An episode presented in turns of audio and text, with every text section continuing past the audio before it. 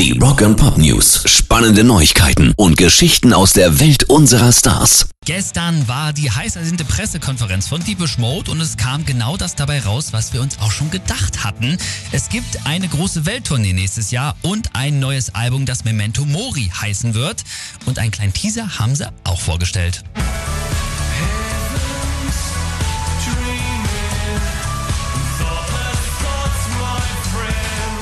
Martin Gore sagt zu dem Album, wir haben früh in der Pandemie mit der Arbeit an dem Projekt begonnen und seine Themen wurden auch direkt von dieser Zeit inspiriert.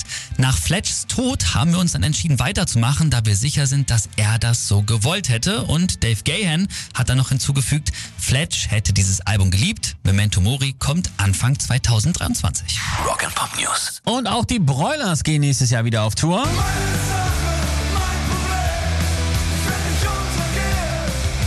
Sieben Gigs spielen sie im Sommer 2023 in Pfungstadt, München, Leipzig, Bonn, Ludwigsburg, Erfurt und in Hannover. Vorverkauf startet morgen und als Vorfreude kommen am 25. November noch die Puro Amor Live-Tapes raus. Und die Jungs spielen auch zwei Weihnachtsgigs am 22. und 23. Dezember in ihrer Heimat Düsseldorf. Rock and Pop News. Rage Against the Machine haben jetzt auch alle Konzerte für 2023 abgesagt. Schuld ist der Achillessehnenriss von Frontmann Zack de la Rocca, der bei Social Media das dazu geschrieben hat. Ich kann es immer noch nicht fassen. Wir wollten nach zwei Jahren Pandemie endlich wieder feiern, dass wir eine Band sind. Dann nach anderthalb Shows reißt meine Achillessehne. Es ist, als würde sich das Universum einen Spaß erlauben.